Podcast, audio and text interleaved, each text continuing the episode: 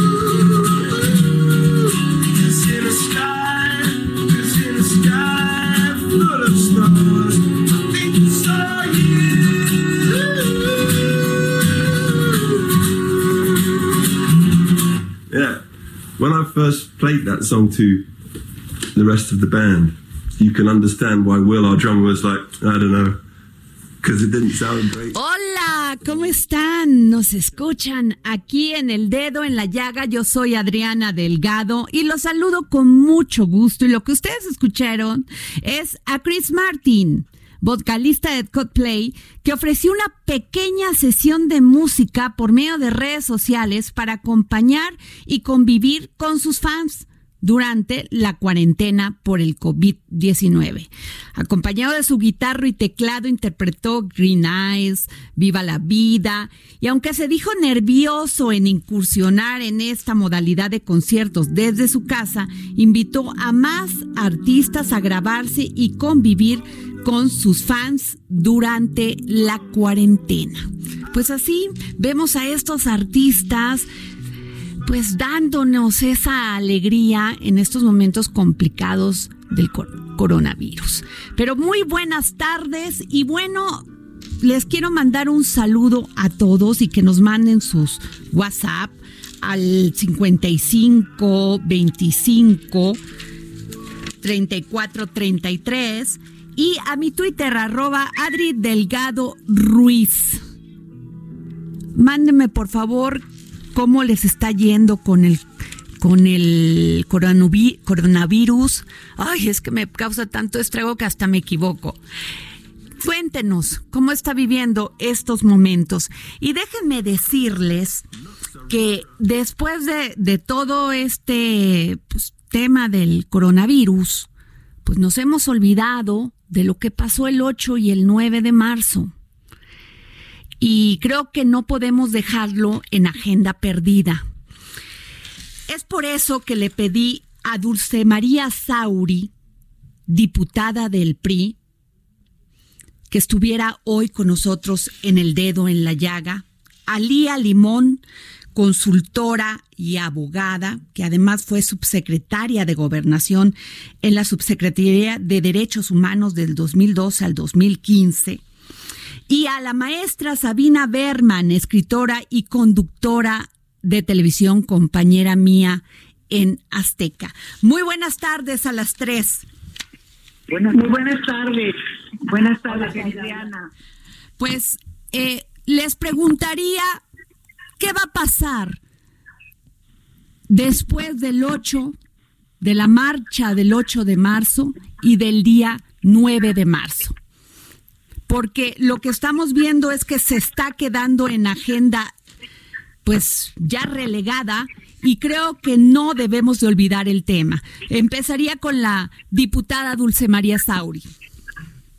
Podría decir que tan está vigente la agenda que tiene que ver con la violencia contra las mujeres, que hoy en la Cámara de Diputados, en ausencia de un poco más de 40% de los legisladores y legisladoras, se aprobó una minuta que regresó del Senado sobre el tema de violencia política contra las mujeres, que incluye seis reformas de ley a distintas eh, leyes para poder establecer con toda claridad las sanciones para los fenómenos de violencia política contra las mujeres.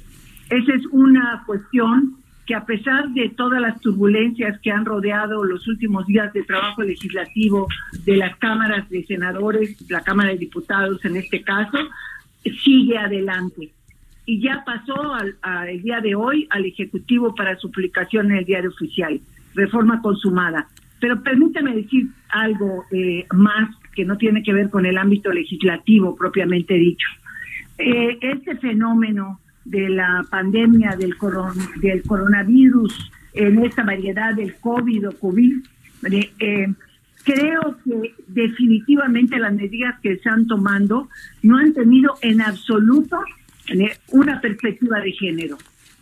Por ejemplo, el hecho necesario de la suspensión de clases para todas eh, y todos los estudiantes de distintos niveles que será efectiva en todo el país a partir del próximo viernes, pero ya en varios estados de la República, entre otros Yucatán, lo es a partir del día de ayer, eh, simple y llanamente ignoran el hecho de que hay un porcentaje muy alto de madres trabajadoras que tienen en las escuelas un apoyo importantísimo para el cuidado y atención de sus hijos. Y sin decir agua va, sin pensar eh, cómo se alteraba esta situación, eh, simple y llanamente se tomó la medida.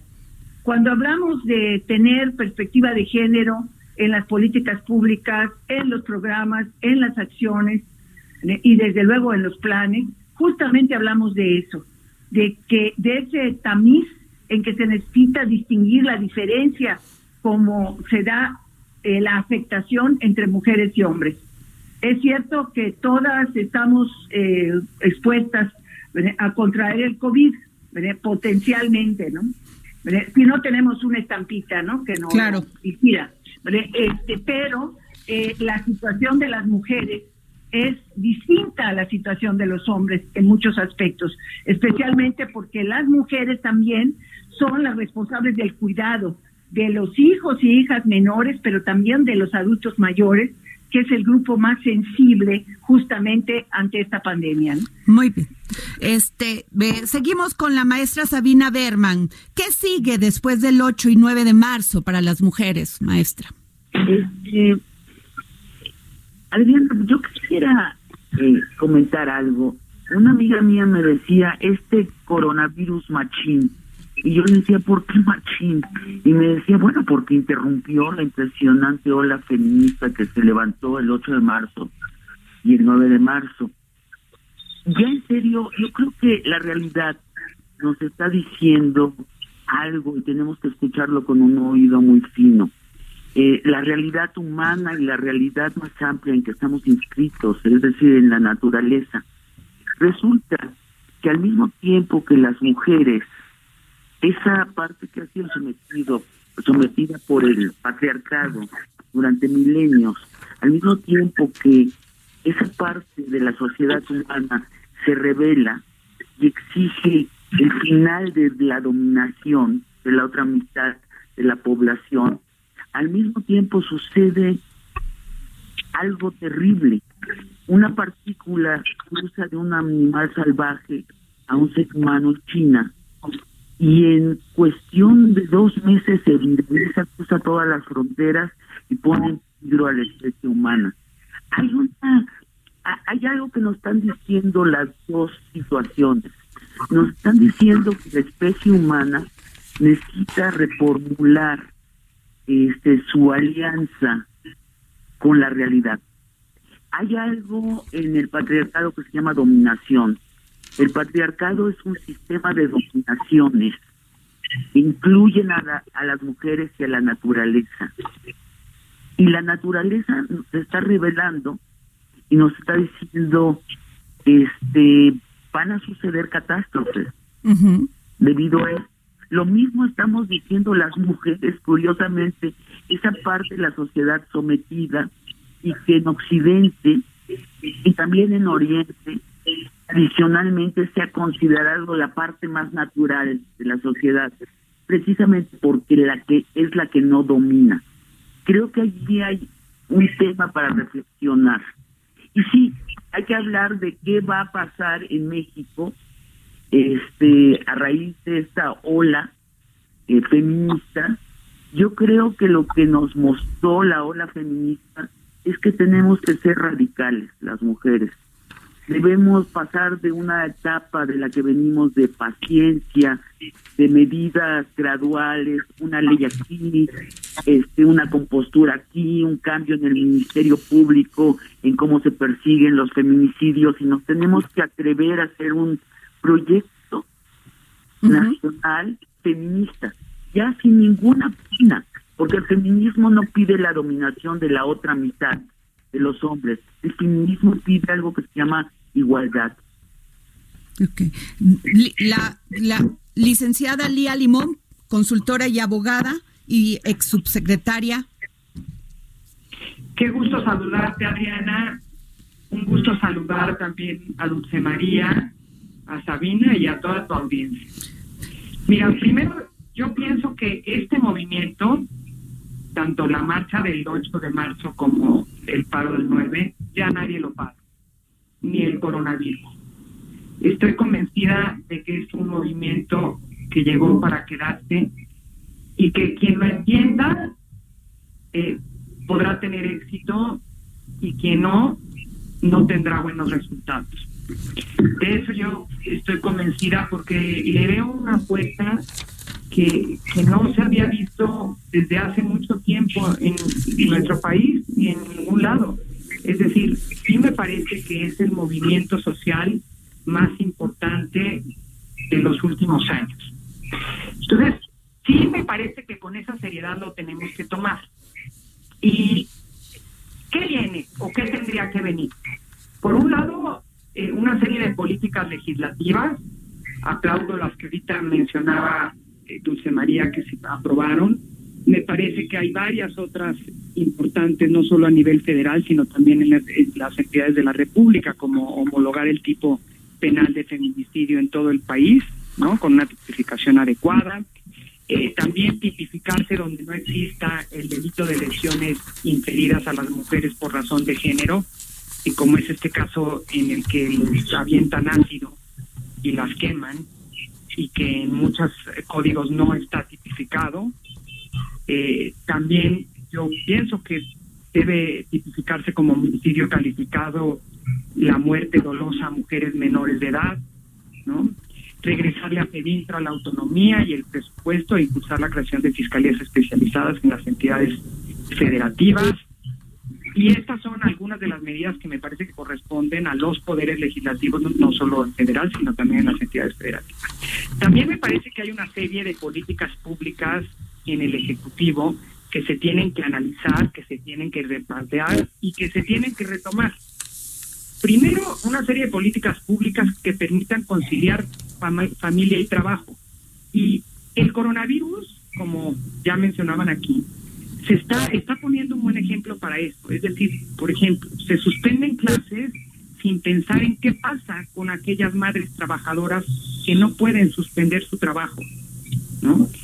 Eh, justamente yo que estoy en contacto con muchas de las estancias infantiles, que como tú sabes es un programa federal que se canceló y eso ha hecho que desaparezcan más de la mitad, pero las que siguen vivas en los chats escribían que no sabían cómo actuar porque la instrucción que se dio es la de que sigan operando las del IMSS, las del ISTE este, y las del DIF, pero las madres sin seguridad social no tienen acceso a una guardería del IMSS o del ISTE, ¿verdad? Entonces, a las que tienen acceso son a las estancias infantiles que hoy no tienen ni ninguna obligación de seguir operando, por un lado, pero tampoco medidas de seguridad e higiene como las que se tuvieron, por ejemplo, en tiempos del H1N1, donde se adoptó un protocolo de ingreso de los niños eh, muy seguro y muy especializado que garantizaba que entraran los niños que estaban en condiciones de salud para entrar a la estancia sin perjudicar el trabajo de la mamá y sin arriesgar a los demás niños. Y se establecieron una serie de medidas de higiene y seguridad, digamos, más fuertes que las que generalmente se tenían o se tienen, que hoy no se están tomando en cuenta. Es decir, si el coronavirus tendría que obligar a revisar las dificultades que enfrenta una madre que trabaja para conciliar familia y trabajo. Te voy a poner otro ejemplo. Las trabajadoras del hogar. El gobierno no ha hablado en este tema de, necesario de resguardarse de qué pasa con aquellas mujeres que trabajan en los hogares, la gran mayoría sin seguridad social, y que no pueden faltar porque ponen en riesgo su trabajo, ¿no? En los casos de las que están de planta es más fácil, pero las que están de entrada por salida, ¿cómo garantizan no perder su trabajo si se resguardan un mes? ¿No? Me parece importantísimo. ¿Por qué? Pues porque son 2.3 millones de personas y en su gran mayoría son mujeres. Claro. Eh, la organización Hogar Justo Hogar lanzó un eh, pliego de, de, medidas a considerar con las trabajadoras del hogar. Una muy importante y que hay que repetirla es la de que no se les despida si es que están también en, el, en aislamiento en sus casas. Porque despedirla es dejar más vulnerable al sector más vulnerable de nuestra población. Okay. ¿no? Por otro lado, hablando de violencia de género, por supuesto que hay una serie de medidas que debiera coordinar el Ejecutivo Federal con las entidades federativas. O sea, estamos hablando de una política pública transversal. Así es, así es, de una política pública transversal que toca todos los poderes y todos los órdenes de gobierno y donde ya se tendría que estar formando una mesa de trabajo que impulsara esto. Y por otro lado, también se tendría que estar desde las empresas y, la, y las organizaciones del sector privado Ajá. impulsando una serie de medidas que fomentaran la equidad, que reduzcan la violencia de género y que permitan tanto medidas de acceso como medidas de permanencia en el trabajo okay. que permitan que los trabajos sean lugares seguros para las mujeres. Okay. Y te estoy hablando desde protocolos antiacosos hasta diagnósticos de las empresas, medidas que faciliten las entradas de las mujeres, eh, eh, licencias de paternidad eh, y varias otras medidas que fomenten la equidad de género. Veo varias eh, iniciativas que se han presentado desde el año pasado, hoy este en febrero, varias se presentaron, más o menos dicen lo mismo, lo que dice Norma Adela Güell del PRI propone reformar el artículo 325 del Código Penal Federal para sancionar con cárcel la tentativa de feminicidio y pago de reparación del daño a favor de la víctima. La diputada Irma Juan Carlos propone de Morena propone también reformar el mismo artículo 30, 325 del Código Penal para establecer que cometa el delito de que el que cometa el delito de feminicidio tenga más años de cárcel, pero también que empuje a una mujer a cometer suicidio. La diputada Anilú Igram propone homologar el delito de feminicidio en los tres órdenes de gobierno en materia de prevención y protección a la mujer. El diputado Carlos Torres Piña de Morena propone reformas constitucional para facultar al Congreso para expedir leyes generales que establezca, establezcan como mínimo los tipos penales y sus sanciones en materia de feminicidio. Y también de este mismo diputado de Morena Morena propone modificaciones a diversas leyes para establecer que el delito de feminicidio se perseguirá sin dar el privilegio de libertad condicionada ni anticipada. ¿Sí? Y hoy, hoy también se propuso que eh, se, se propone sancionar la violencia política en razón de género. Esta propuesta fue aprobada hoy, miércoles 18, y turnada al presidente de la República para que formule sus observaciones. Y bueno, define ahí lo que es la violencia política, pero todas están pendientes en comisiones. Sí. Todas. Sí, y ahí se y ahí seguirán. Sin embargo, pues hoy sí aprueban una reelección de, de diputados y senadores, no dejando su cargo. ¿Por qué no, no es urgente legislar sobre esto después de que marchamos el 8 de marzo, de que nos ausentamos el 9 de marzo? ¿Qué opinan ustedes? ¿Por qué no está llegando realmente a hacer algo eh, real? Bueno, Adriana, si me permites intervenir, yo creo que nuestro gran peligro de las mujeres es no reconocer el tamaño de lo que sucedió. Eh, en la manifestación hubieron por lo menos 280 mil manifestantes solo en la Ciudad de México. Eran mujeres en su gran mayoría, pero quienes nos cuidaban eran mujeres policías y constantemente había gestos de cordialidad entre las manifestantes y las policías. Habían chavas que se acercaban a las policías y las abrazaban. Las policías nos hacían la señal de la B de Victoria y nos decían, somos feministas, así con, todo- con todas las letras, estamos de su lado. Marcharon funcionarias, man- man- marcharon legisladoras, ¿Qué quiere decir eso? Que hay una masa crítica para cambiar las cosas, para salir de una un estado en donde las mujeres, insisto, estábamos en el menudeo, buscando una solución aquí, una mejoría acá, una cosa allá. La verdad es que estamos listas para tener un plan nacional feminista donde se combine el Estado, donde se combine, como decía Lía, la empresa privada, la sociedad civil y formular una política pública feminista. Tenemos que ser mucho más ambiciosas, curiosamente, para que no se atoren las cosas. No reconocer nuestra fuerza actual sería un desperdicio de otros 10 años. Y así es. Una de las cosas que todo el tiempo se- nos dicen es que quieren, que quieren, como si no hubiera un pliego petitorio evidente, que en la marcha feminista se manifestó, en las cosas que coreábamos todas al mismo tiempo.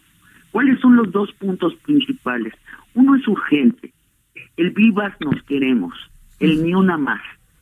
Este, la discusión si el feminicidio es un asunto urgente, lo debemos dejar atrás.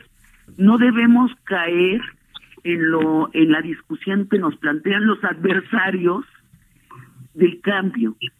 Hay un aumento en el último año del 137% de feminicidios en el país, a decir del fiscal general de la República.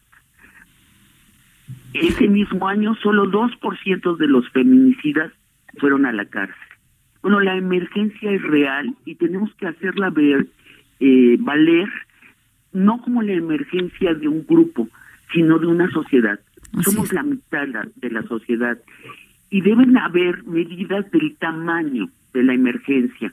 Mientras, por ejemplo, nuestra secretaría de gobernar, de- secretaria de gobernación esté planteando cambios en el ministerio público, estamos perdidas. Eh, Somos como una gran fuerza que se está, que cuando llega la realidad se va a cuenta gotas. No debemos formular un plan estratégico nacional, transversal, to- retomando palabras de Lía, que atienda los feminicidios ya y que tenga soluciones ya. Esto es una guerra y debemos hacerla valer como una guerra. El otro, ¿cuál es la otra demanda de las mujeres? Está en la frase, no va a caer al patriarcado, lo vamos a tumbar. Y esto, insisto, implica un plan nacional de nuevo donde se combine el Estado, la empresa privada y la sociedad toda, donde se atienda, donde haya una política pública total. No nos fragmentemos. Yo, yo estimo mucho el esfuerzo de las legisladoras y de las funcionarias que presionan en sus ámbitos para reformas. Creo que ahorita es el momento de soñar más grande. Así es. Dulce. Esa es mi, Ah, mi, mi manera de ver el, el momento histórico que estamos viviendo. Claro. Dulce. Dulce María, diputada Dulce María. Dígame. A ver, me parece que tiene razón Sabina en reclamar la acción urgente en relación al tema de la violencia contra las mujeres y las niñas. También tiene razón en decir que no podemos dejar exclusivamente reducidas las demandas al legítimo tema de acabar con el feminicidio, porque es el rostro más agudo, más dramático, más inaceptable de la violencia estructural en contra de las mujeres y las niñas. Sin embargo, el llamado a un gran, vamos a decir, plan de igualdad. Que tiene una vertiente de acciones inmediatas, no solamente pasa por la exigencia radical de que haya investigación eh, verdadera, real, eficaz, en contra de aquellas personas que asesinan a mujeres y niñas por el mismo hecho de serlo, eh, sino también porque esa violencia estructural que corresponde a estructuras institucionales, a relaciones sociales que condena a las mujeres y las niñas a una situación de inferioridad en el ejercicio de sus derechos, tiene que ser desmontada en los ámbitos donde se presenta. Y estos ámbitos tienen que ver con los derechos humanos de las mujeres, que los obstáculos para ejercerlos son distintos a los de los hombres. Vuelvo a señalar la necesidad de tener una perspectiva de género cuando se, cuando se aborda el tema de los derechos humanos. No es lo mismo el derecho humano al trabajo digno para un hombre que para una mujer en cuanto a los obstáculos para ejercerlo. El derecho a la educación, el derecho a la salud, el derecho a una vida libre de violencia también tiene una perspectiva distinta en razón del género. Pero me parece que hay también algo que hay que recuperar, porque no todo lo que sucedió en el pasado es negativo, mucho menos en relación a las instituciones que llevaron adelante programas y acciones efectivas en favor de la igualdad de las mujeres y las niñas. Eh, por ejemplo, hasta el momento, la exigencia de que funcionen las estructuras institucionales no se ha visto plasmada en el Programa Nacional de Igualdad. Hace unos cuantos días pregunté que qué había pasado, porque debía haber sido publicado desde principios de febrero. Y me dijeron que la Secretaría de Hacienda lo tiene bajo análisis. Entonces no sabemos cuál es el compromiso real con la actual administración federal en torno a estos temas. Sí hay que trabajar mucho desde la sociedad, sí hay que eh, reforzar desde donde nos encontremos, y lo hablo por el caso de las legisladoras, eh, toda esta enorme energía social desatada a raíz del 8 y 9 de marzo, pero la exigencia central es que las instituciones que tenemos, no solo las federales, también las estatales, las municipales, funcionen, den resultados y si no lo dan, cambiemos las instituciones. Porque esto no es solo una cuestión de compromiso o creatividad personal o de algún grupo, sino para que sea y tenga resultados duraderos, tiene que descansar en un compromiso de las instituciones para que las cosas se hagan. Claro. Y, y es ahí donde estoy sintiendo que hay una enorme indiferencia, no a raíz del COVID. El COVID pueden usarlo como pretexto, sino antes de que se diera esto, el grito encendido en las calles el 8 de marzo, concentrado en el tema de la violencia contra las mujeres y por el alto al feminicidio, tiene que ver con estructuras que no están funcionando. Eso, eso sí es, no hay otra manera de negarlo. Y por último, quiero también decir algo que me pareció sensacional de la reflexión de Sabina. Sí es cierto, es las mujeres y la naturaleza las que están gritando en estos idus de marzo. ¿no? La mitad del mes de marzo, que es el, el Claro. tiempo de los idus ¿verdad? que conocemos muy bien de la historia de Roma, ¿no? es, es- nos está gritando que la violencia, la subordinación contra las mujeres, simple y llanamente no es natural.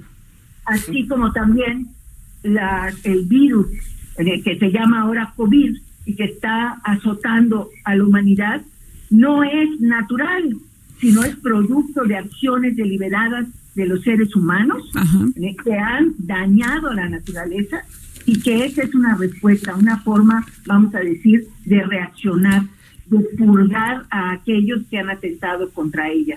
Entonces, en ese sentido, los dos grandes movimientos son, vamos a decir, hermanas en esta etapa. Ahora, eh, ya marchamos, ya nos ausentamos. Sin embargo, cada día matan a una mujer. Cada día desaparece una mujer. ¿Qué ten- o sea, ¿cómo lo vamos a lograr? ¿Quién nos va a organizar? ¿Cómo nos vamos a organizar? Y eso le pediría a Lía que nos dijeran, porque hablan del Ministerio Público, que los ministerios públicos y ahí dicen, no, los vamos a resolver, los vamos a capacitar cuestiones de género. ¿Sí? Pero siguen sin hacer su labor, que es investigar una denuncia. Y que esa misma denuncia lleva a un feminicidio, en muchos de los casos. Entonces, ¿cómo nos vamos a organizar? Porque la gran pregunta es que siguen las iniciativas paradas. Siguen sin establecerse verdaderamente estas fiscalías de género, sigue, seguimos sin atender también los, los huérfanos de los, de los feminicidios, seguimos sin atender el genocidio, seguimos sin atender muchas de las causas que dañan a las mujeres. Y me iría a un corte y regreso con Lía, si me lo permiten. Muy bien, gracias. Sigue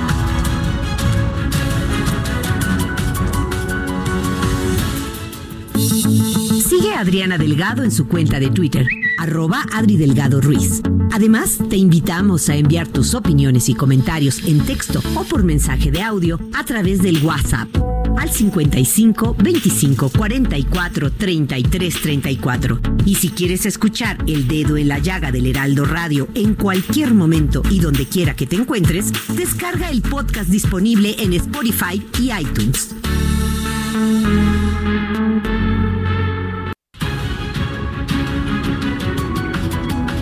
Regresamos aquí al dedo en la llaga. Yo soy Adriana Delgado y nos escucha así por el Heraldo Radio. Y bueno, seguimos en este debate de qué sigue después del 8 y 9 de marzo para las mujeres. Y tenemos en la línea a la diputada Dulce María Sauri, a la licenciada Lía Limón, consultora y abogada, y a la maestra Sabina Berman, escritora y conductora de televisión.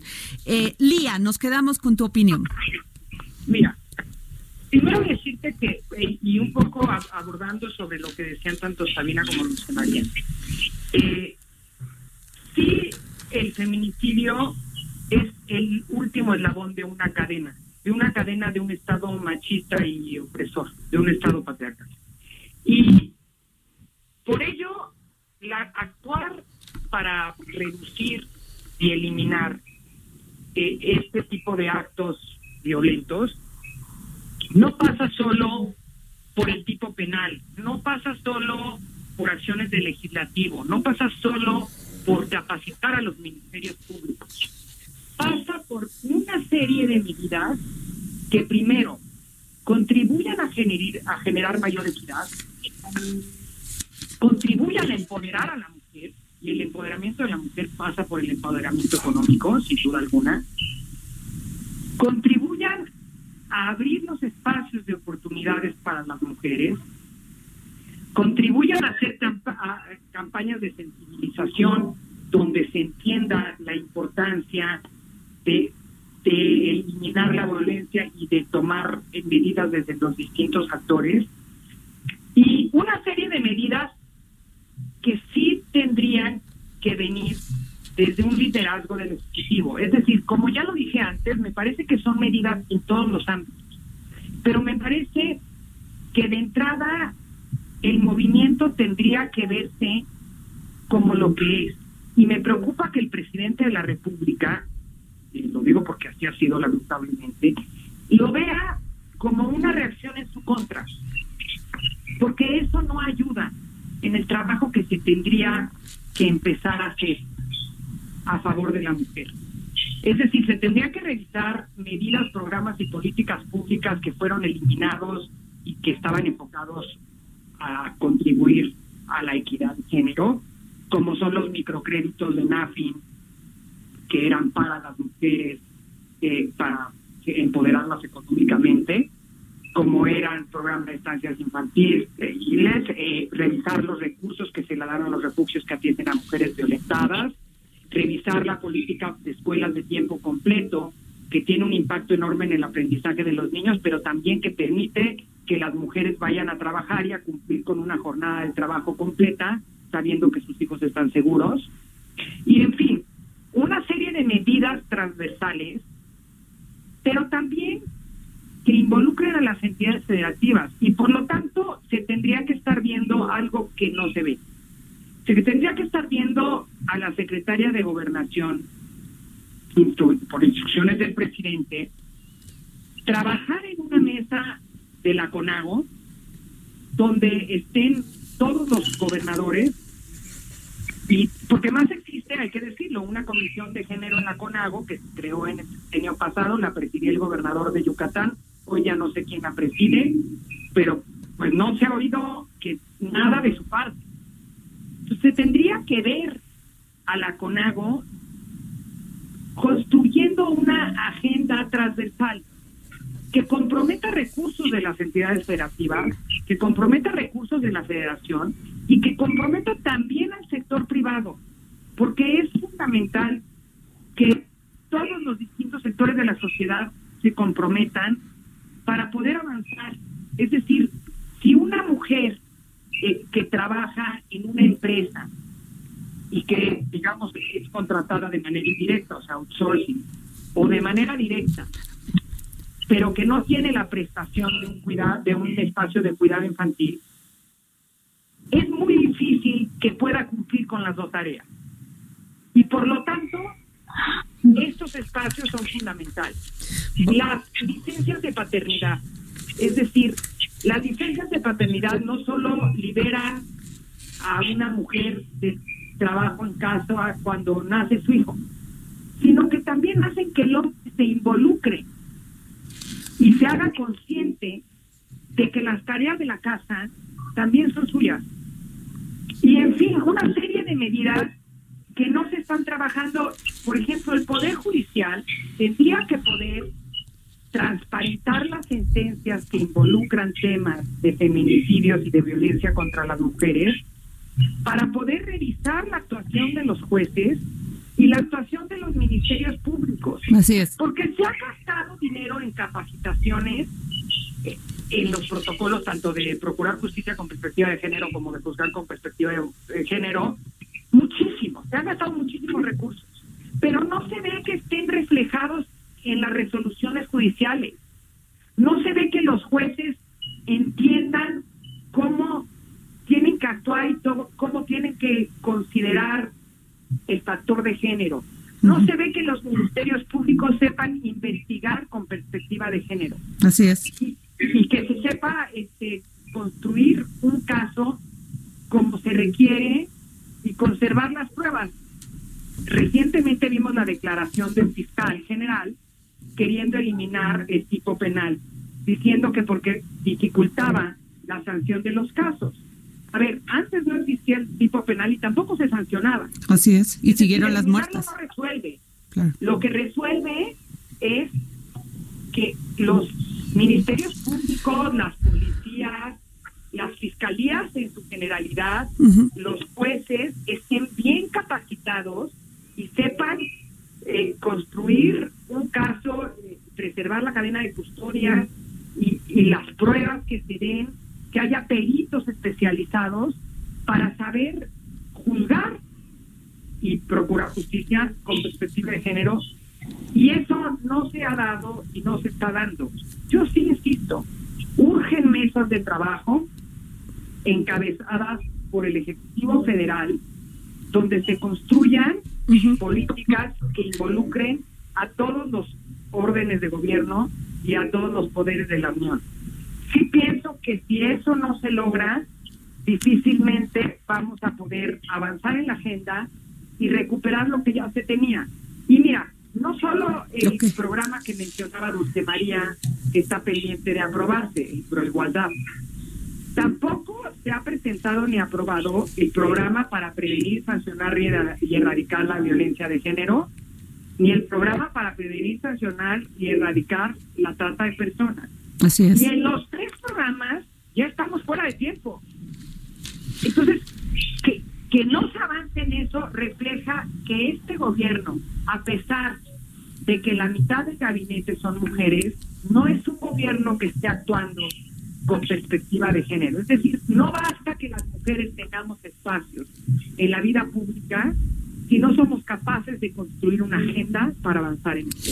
Y perdón, Lía, y eh, preguntaría ya para cerrar este espacio, es este y agradeciéndole a Dulce María, la diputada Dulce María Sauri, a Sabina y a Lía Limón que nos dieran su tiempo, les pediría que me dijeran cómo cuál es la propuesta de cada una, qué le quieren dejar a las mujeres jóvenes que están pidiendo que las mujeres que tienen más experiencia, que tienen, que pues han ocupado posiciones de poder y que están ocupando posiciones de poder en todos los sentidos, puedan hacer por ellas. ¿Qué pueden hacer por ellas? Mira, yo, yo a ver, yo comenzaría a ver, retomando lo que hace un momento Lía, ¿me permites? Lía, me a ver, perdón, Dulce. Ay, perdón. Pero eh, buscaría eh, retomar lo que señalé hace un momento. Las mujeres que tenemos, no solamente más años de vida, sino más camino andado en estos temas de derechos de las mujeres, tenemos la mayor responsabilidad de obligar, de exigir que las instituciones funcionen. Y si esas instituciones que con tanta dificultad hemos construido a lo largo de los años no responden, tenemos con la energía de las jóvenes que cambiarlas, que desplazarlas, que desarmarlas, que volverlas a armar.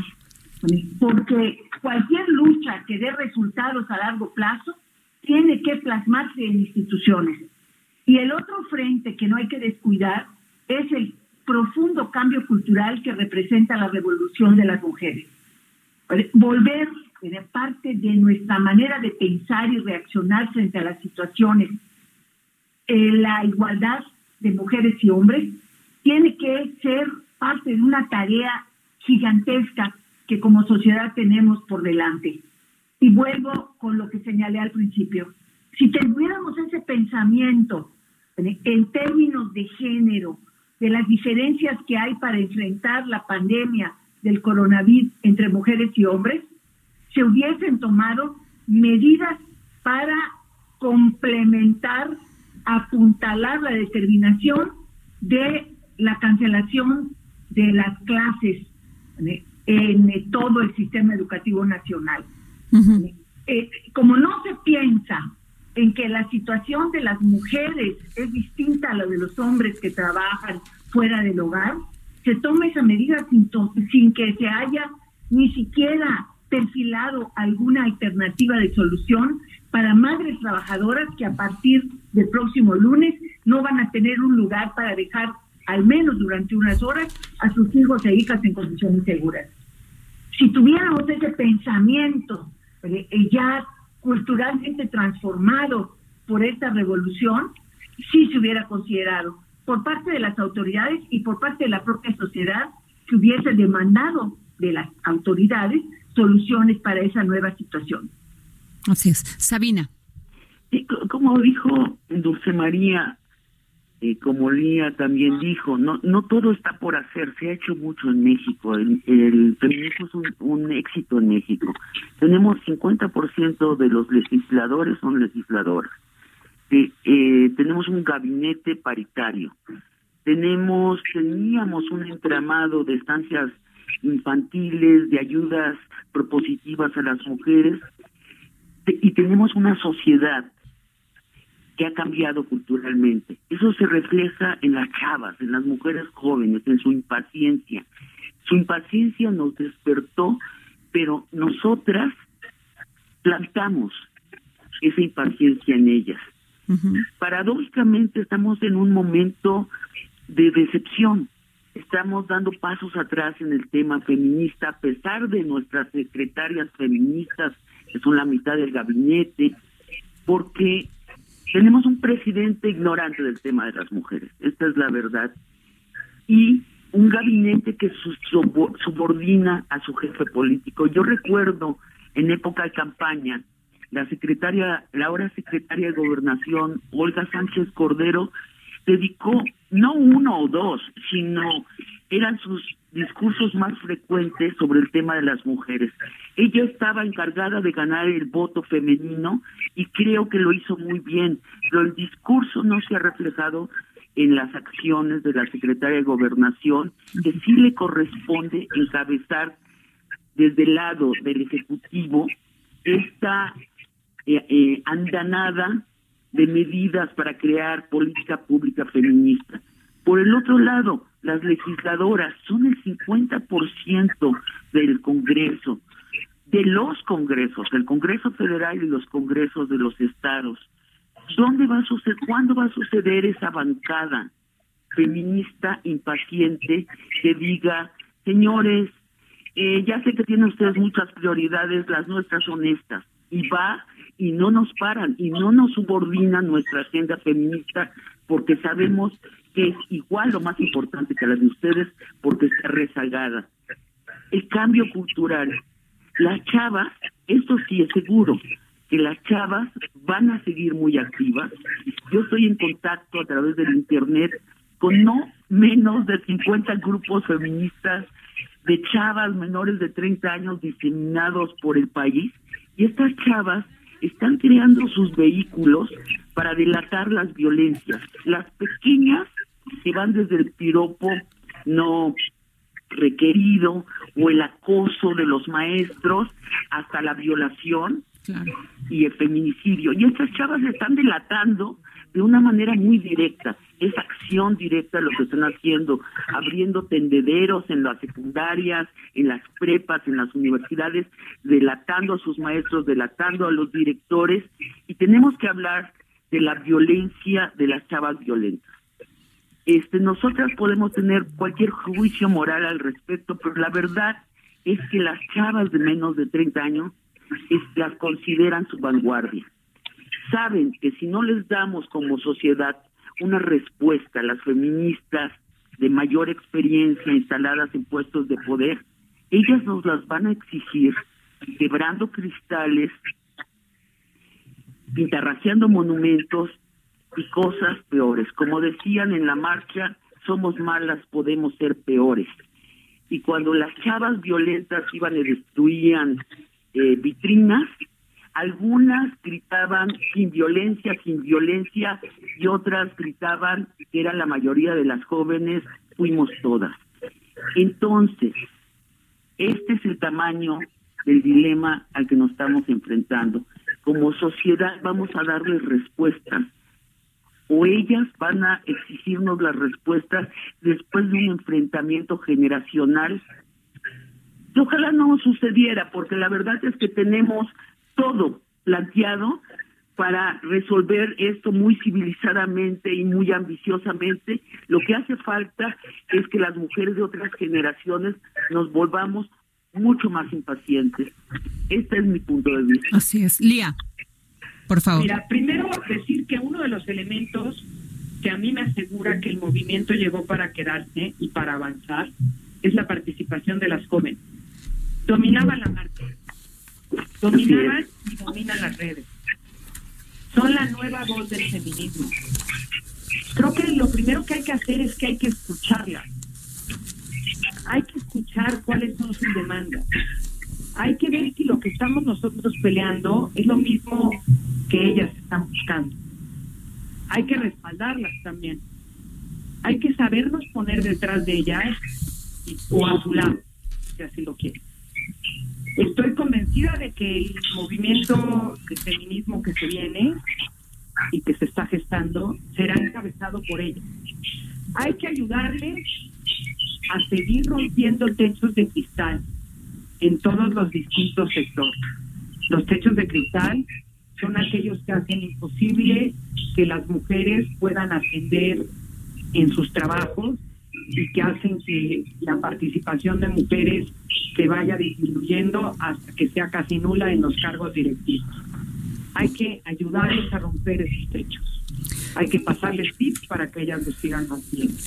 Así es. Hay que, sin duda, también ayudarles en los espacios universitarios a pelear por esa equidad, a promover una cultura equitativa, a pelear contra el acoso, a que en las universidades se adopten protocolos antiacoso, a que se adopten mecanismos de denuncia de casos de acoso, a que se sientan respetadas en los distintos ámbitos. Muy bien. Estoy convencida de que eso es- hay que hacerlo con las jóvenes e insisto, escuchar cuáles son los elementos fundamentales para ellas en la agenda, porque Muy creo bien. que la discusión que durante muchos años se dio en la agenda de género es una discusión que ya está rebasada. Creo que hoy existen nuevas demandas que ellas están encabezando y que hay que ahora sí impulsarlas y contribuir a que esta agenda avance. Mucho, pues, Coincido con Sabina en que es lamentable la actuación que hemos visto en materia de género de la Secretaría de Gobernación y que la agenda que prometió encabezar es una agenda que no ha encabezado y hay que exigir. Pues creo que el miedo se le ve, creo que la edad Nos tenemos- miedo. Nos tenemos que ir, Lía. Muchísimas gracias. Muchas gracias a la diputada Dulce María Sauri. Muchas gracias a Sabina Berman, compañera mía en ADN 40 y en TV Azteca. Muchas gracias al- a, la licenciada Lía Limón por habernos dado sus opiniones aquí al dedo en la llaga en el Heraldo Radio. Muchísimas gracias. Gracias a ti, Adriana. Gracias, Hasta Dulce, luego. Lía. Gracias. Y, y muchas gracias por esta oportunidad de convivir con estas mujeronas. Muchísimas gracias y, y- y las gracias de parte mía porque a las tres las admiro, a las tres las respeto y a las tres las quiero. Muchísimas gracias. Nos vemos. Yo soy Adriana Delgado y nos escuchó usted aquí en el dedo, en la llaga, en el Heraldo Radio. Muchísimas gracias. Nos vemos mañana.